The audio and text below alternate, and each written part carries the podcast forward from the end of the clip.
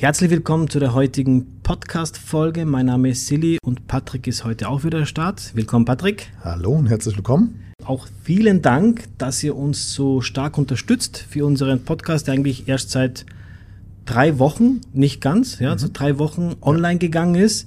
Und wir haben auch schon ein Video, was äh, ja jenseits von Gut und Böse ist, mit mehreren tausend Klicks. Patrick, heute möchte ich ein Thema mit dir besprechen. Und zwar geht es darum, wie zwei Podcaster, und mhm. einen davon, den kennst du persönlich, du hast nämlich mhm. auch mit ihm schon ein Interview geführt, mhm. wie zwei Podcaster Kinder im Kinderzimmer impfen mit Parolen, rechtsradikalem Gut, Verschwörungstheorien. Also ich bin da auf einen Artikel von Stern aufmerksam geworden, wo es steht wortwörtlich. Einer der erfolgreichsten Podcasts impft unsere Kinder mit radikalem Gedankengut und keiner kriegt's mit. Einer der erfolgreichsten Podcasts impft unsere Kinder mit radikalen Gedankengut und keiner kriegt's mit. Du kennst den einen, da kommen wir gleich dazu, warum du ihn überhaupt kennst, ne? Mhm. weil wenn ich das hier lese, dann muss ich mich echt fragen, ob ich von dir auch Abstand nehmen soll. ähm, die zwei, ich glaube, deiner heißt Philipp, der andere Kian. Mhm. Der Kian ist auch hier in Dubai, so wie wir zwei, mhm. und der Philipp lebt in Stuttgart, in Deutschland oder so.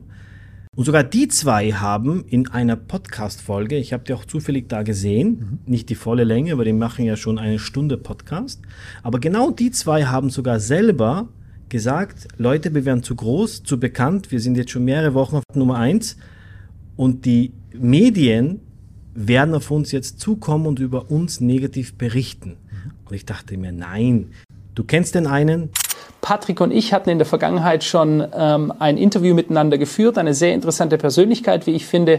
Patrick führt einen eigenen YouTube-Kanal, Instagram, Telegram. Du bist Buchautor. Lieber Patrick, erstmal herzlich willkommen nach Dubai. Woher kennst du ihn und welches Ziel verfolgt dieser Philipp? Ja, Philipp und ich, wir kennen uns jetzt schon ungefähr, ich glaube so um die vier Jahre. Ähm, wir sind ja beide in einer ähnlichen Branche unterwegs. Er ist einer der CEOs von HKCM Management. Da geht es in, äh, in erster Linie um die Analyse von beispielsweise Aktien, äh, Kryptos und ähm, Gold, Silber, Rohstoffe und so weiter. Und ähm, sie sind mit dem, was sie da machen, extremst erfolgreich. Also Philipp ist einer der besten in dem Bereich, die ich kenne wir haben ähnliche Klienten, ähnliche Mandanten, die halt sich halt für lukrative Investments interessieren. Und so kam es, dass wir beide schon jeweils uns gegenseitig in die jeweiligen Podcasts eingeladen haben und immer wieder mal äh, in Kontakt stehen. Jetzt natürlich vor kurzem auch wieder zu dem aktuellen Thema, was da so in der Presse aufgepoppt ist. Und ähm, ja, Kian selber, sein Podcast-Partner, kenne ich nicht persönlich. Ich tue mir da immer ein bisschen schwer, über jemanden etwas zu sagen, mit dem man selbst noch nie gesprochen hat. Aber es gibt eine Situation, die ist mir im Kopf geblieben, nämlich als ich am Anfang auf den Podcast aufmerksam geworden bin und erfahren habe, wie jung Kia noch ist und mit welchem Mindset und mit welcher Erfolgsphilosophie, ja, die Denkweise, ähm, wie, wie er einfach tickt in diesem jungen Alter, hat mich extremst, extremst beeindruckt ja, er ist auch kein unbeschriebenes Blatt in der, in der Kryptoszene, hat also eine hohe Anzahl von Followern auf sämtlichen Social Media Kanälen und ähm, ich höre nicht viele Podcasts, aber die beiden ist, muss ich sagen, wirklich einer meiner Lieblingspodcasts. Sogar meine Tochter hört ihn, äh, war deswegen genauso wie du.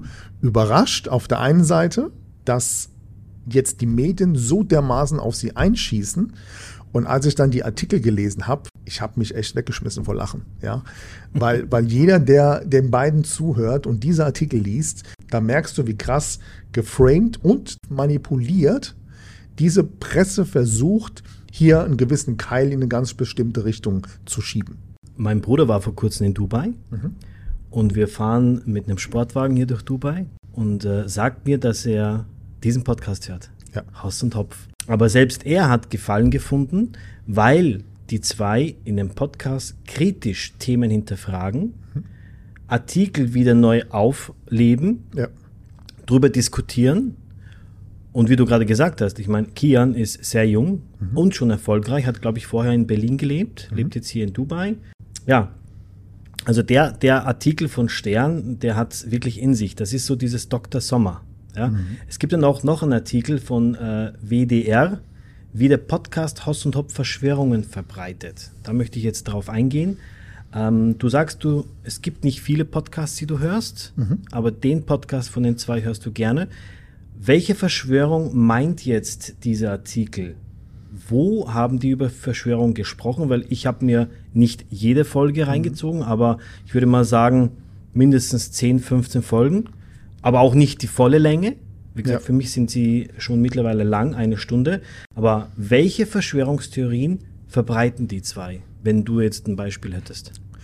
Ja, also erstens mal würde ich es in keinster Weise als Verschwörungstheorie bezeichnen. Soweit ich es mitbekommen habe, geht es unter anderem wohl darum, dass es eine Podcast-Folge gab, bei dem sie darüber gesprochen haben, dass wohl die Vermutung im Raume steht, dass Deutschland auf eine gewisse Art und Weise Gelder, ja, im Fall Epstein ebenfalls über verschiedene Umwege. Du meinst anscheinend dieses Projekt Terramar, mhm. was ja, glaube ich, Hoss und Hopf in einer Folge äh, aufgezeigt hatten, dass Deutschland sogar dieses Projekt von dieser Maxwell aus dem Fall mhm. Epstein mitfinanziert. Ja. ja. Du meinst das da? Genau. Genau, aber das haben die, glaube ich, ja dann in der Folge drauf sogar korrigiert. Genau, in einer der weiteren Folgen haben sie es korrigiert und ähm, auch ganz klar gesagt, dass das ein, eine, Fehlinformation war und haben das dementsprechend richtig gestellt. So. Und haben, glaube ich, auch, soweit ich mich erinnern kann, gesagt, dass sie in Zukunft viel mehr recherchieren werden, mhm. weil dieser Name war ja komplett eins zu eins gleich. Ne?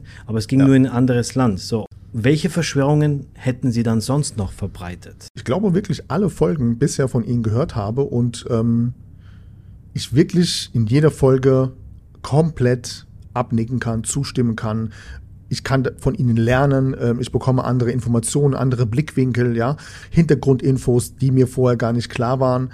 Und ähm, das macht ja auch den Erfolg dieses Podcasts so aus. Ich meine, wir müssen uns mal klar machen, wir haben in Deutschland mehrere 10.000 Podcast-Shows. Und wenn du dann hier in Deutschland, ähm, Österreich, Schweiz, wenn du dann da oben auf Platz 1 bist, dann bedeutet das schon was. Ja? Das heißt, du hast ja ein unglaublich großes Publikum, dem du einen Mehrwert lieferst in deiner Show, weil Leute sich komplett damit identifizieren können, was du sagst und worüber du sprichst. Was noch dazu kommt, ist, die beiden werden ja nicht gesponsert, weil soweit ich das von außen beurteilen kann, sind die beiden in dem, was sie machen, extrem erfolgreich. Auch finanziell extrem erfolgreich. Das heißt, sie sind auf die Einnahmen auf YouTube und Co. gar nicht angewiesen und deswegen auch diese, diese aus meiner Sicht tolle Geste. Ähm, denn ich weiß nicht, wie viele Leute du kennst, die regelmäßig in ihrer Stadt durch die Gegend gehen und irgendwelche Einnahmen, die sie über andere Wege generieren, äh, an Rentner verschenken. Nicht viele, definitiv viele. Der Fun Fact dabei ist, mhm. Du sagst gerade, die zwei finanzieren sich den Podcast selbst. Mhm. Wir haben ja auch unseren Podcast gestartet. Mhm. Wir sind jetzt auch über der elften Folge drüber. Mhm. Wie viel Geld haben wir jetzt investiert für unseren Podcast? Also das Equipment, das Studio, die Zeit. Zeit, ja. Aber ansonsten glaube ich, ja, es war noch nicht mal 3000 Euro, das stimmt. Wir halten fest, wir haben das selbst finanziert. Ja. Wir leben nicht von Werbung. Und dann gibt es einen Podcast, der vom Steuerzahler in Deutschland bezahlt wird. Okay. Mit einem einschläfernden Titel Das Arbeitsgespräch. Bundesregierung gab 223.000 Euro für elfteiligen Podcast aus. Oh, sehr spannend. Elfteilig ja. und hat der Steuerzahler, mhm. also Bundesregierung, aber damit halt der Steuerzahler, 223.000 Euro einfach so in die Luft geblasen für einen elfteiligen Podcast, der natürlich, weil er keine Downloads hatte, wieder eingestellt wurde. 223.000 Euro. Nochmal der Titel, das Arbeitsgespräch. Das kann ich mir gar nicht vorstellen. Das war der Fun Fact jetzt an dieser ja, Stelle. Ne? Okay. Aber nochmal zurück zu Hopf und Hoss. Die wurden ja auch bei TikTok anscheinend gesperrt.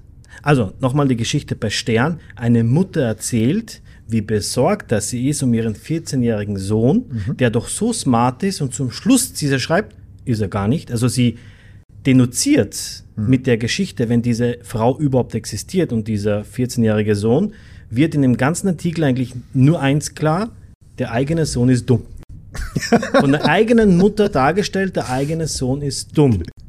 So, und auf die Geschichte Mhm. Ne? Wer auch immer diesen Artikel aufgebaut hat, geht jetzt die Geschichte meiner Meinung nach rüber auf TikTok, wo auch die 14-Jährigen unterwegs sind, dass man auf TikTok sagt, hey, Hopf und Hoss wurden gesperrt, du, du, das ist ganz, ganz schlecht. Und soweit ich weiß, haben ja Hopf und Hoss gar keinen eigenen TikTok-Kanal, sondern Creator, die Clips von ihren YouTube-Videos zusammenschneiden. Alle, alle Medienhäuser hüpfen auf dieses Thema auf. Die zwei wurden bei TikTok gesperrt.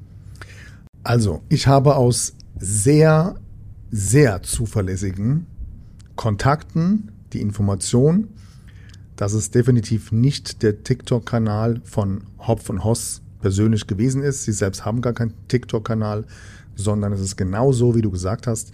Das sind irgendwelche Real Creators, die halt auf TikTok einen Hopf und Hoss Clip, Podcast, wie auch immer, Account erstellen und dann eben diese Clips da hochladen. Und einer dieser Accounts wurde wohl jetzt gelöscht, platt gemacht.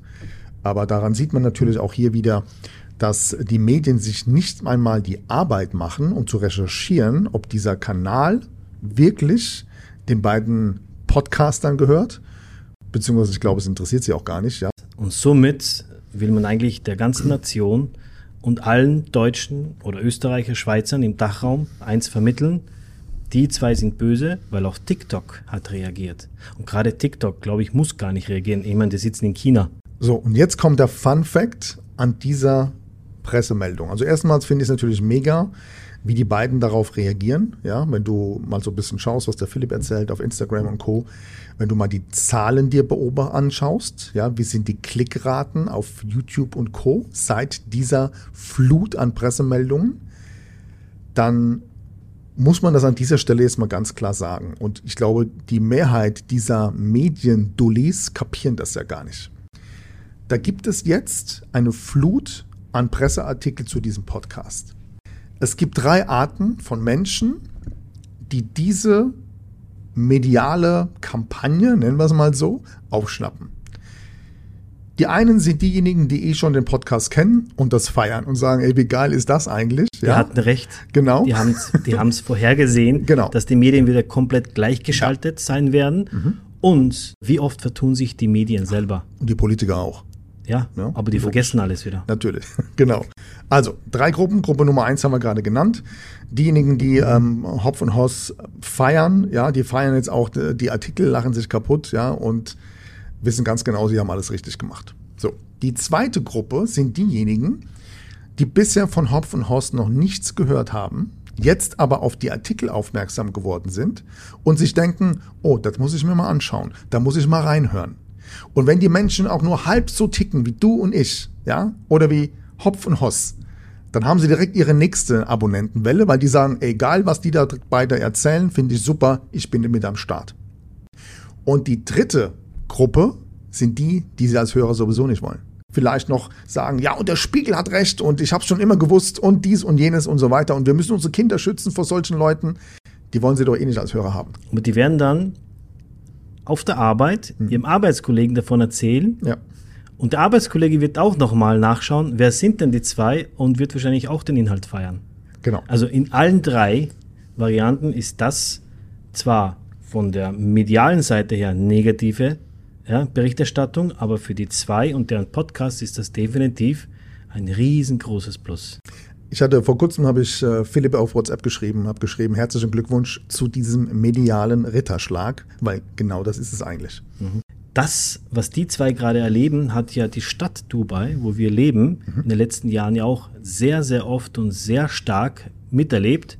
Und genau aus diesem Grund anscheinend haben sich die Menschen dann über Dubai informiert, haben mindestens einen Urlaub gebucht, haben hier vor Ort gesehen, das ist gar nicht so, wie das dargestellt wird von den Medien. Die Frauen können hier nackt rumlaufen. Ich habe heute wieder eine Frau gesehen im Café, ich war im AMG-Café und da stand ein Mädchen an der Bar in einem Tennisrock. Und du weißt, wie kurz das sie sind. In einem Tennisrock. Und ich denke mir bei jedem Tennisspiel, Junge, der Rock ist kurz. Okay. So, und so stand die heute an der Bar und hat sich ihren Kaffee bestellt. Also, zurück zum Thema. Die Leute, die dann herkommen, sich eine eigene Meinung und ein Bild machen, feiern die Stadt dann. Ja. So. Und die meisten feiern sie so hart, dass sie sogar herziehen. Ich habe mal vor längerer Zeit ein Interview von Raoul Plickert gesehen. Raoul Plickert ist wahrscheinlich einer der ja, besten Online-Marketer. Äh, ich glaube, einer der Top 10 weltweit sogar. Und der hat in dem Interview mal folgenden Satz gesagt. Er sagte, es gibt keine negative Presse.